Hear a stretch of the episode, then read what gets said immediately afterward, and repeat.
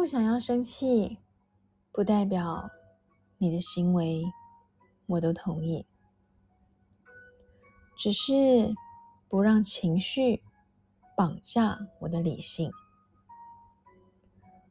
不想要生气，有一部分是我太害怕失去，担心表达出心情会影响彼此的关系。不想要生气，因为生气的反应伤身又伤心，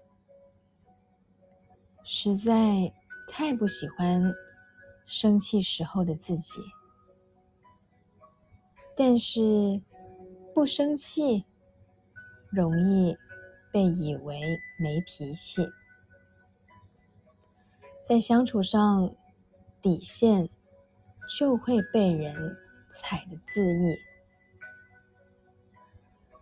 还是不打算用生气唤起别人的注意，学着用坚定的语气来表达自己，还是不懂尊重别人的人，我会自己远离。